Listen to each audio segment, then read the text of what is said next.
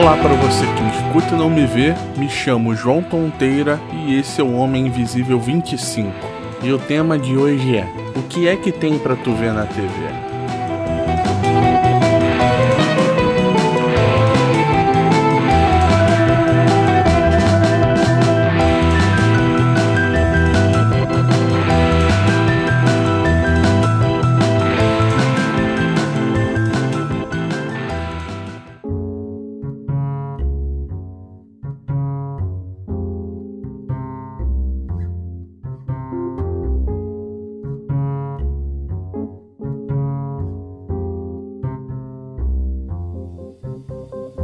Muitas pessoas dizem que não tem mais nada que preste na TV e que é tudo mais do mesmo. Tem gente que diz que ter uma televisão é inútil, já que com acesso à internet, um smartphone e um notebook já tem tudo que é preciso para ter entretenimento. E o melhor, sem precisar que algum canal decida o que vai passar. Mas por algum motivo até certo ponto eu ainda prefiro que um canal decida o que vai passar na TV do que eu mesmo escolher. E acho que isso acontece pelo modo que eu fui vivendo desde que eu me dou por gente.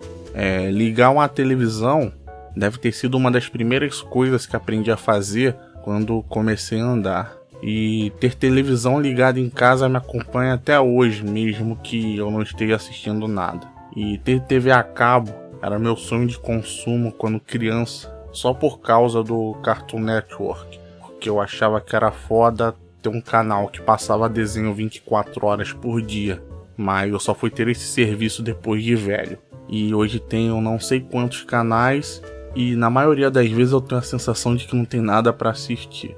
E o que eu mais assisti até hoje é os Simpsons que começou pela Globo, passou pelo SBT, voltou para Globo e agora eu assisto desde 2007 pela Fox, que foi quando eu coloquei a net aqui em casa.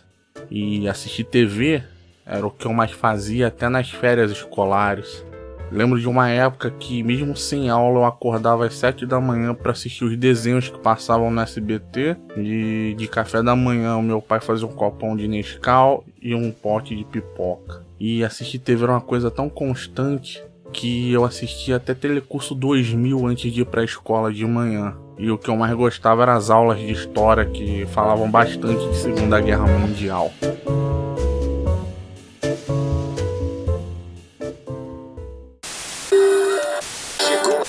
Prefere ver os. Você... E hoje um monte de canal tem algum tipo de reality show. Alguns até que eu considero legais, tipo Masterchef, que eu admito que já assisti uma ou duas temporadas.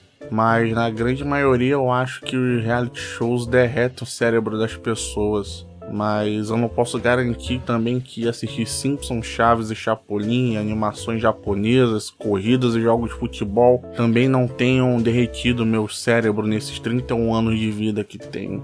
E tem coisas que passavam na infância que o povo hoje tem uma nostalgia gigante mas eu achava chato pra caramba, que era He-Man, Caverna do Dragão, Thundercat. Eu não sei porquê, eu achava tão chato, não sei se eram os traços ou algo do gênero. Eu preferia assistir os tokusatsu e os animes que passavam na manchete. Depois de uma infância assistindo um monte de desenhos, na pré-adolescência a MTV virou o meu canal favorito por muito tempo. Isso era por volta de 99 eu comecei a assistir todos aqueles programas com ranking de clipes, documentários, programas de auditórios, talk show.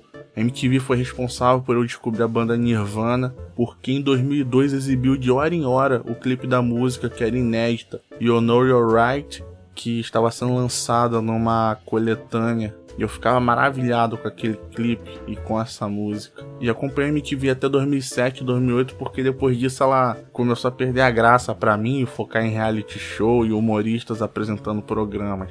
E depois de adulto comecei a assistir jornal, é, todo dia de manhã eu antes de sair pro trabalho assisto as notícias e à noite, se não tiver passando os Simpsons, eu deixo algum canal de notícia também. Só nos fins de semana que eu vou variar, que assisto corridas e também assisto NFL quando tá na temporada. E já chorei com coisa que assisti na TV.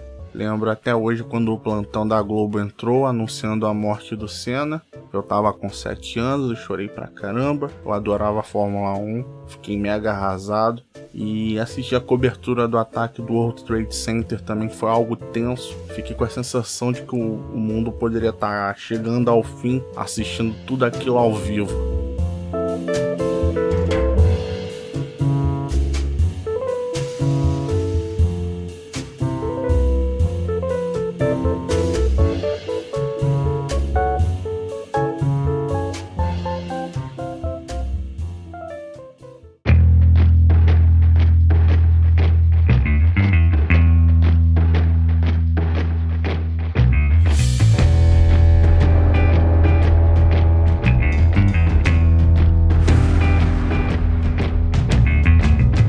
Fim do episódio e como eu venho falando desde o mês passado, agora em setembro, a partir do episódio 26, o Homem Invisível estará no megafono e tudo dando certo para quem assina por agregador não vai ter nenhuma mudança.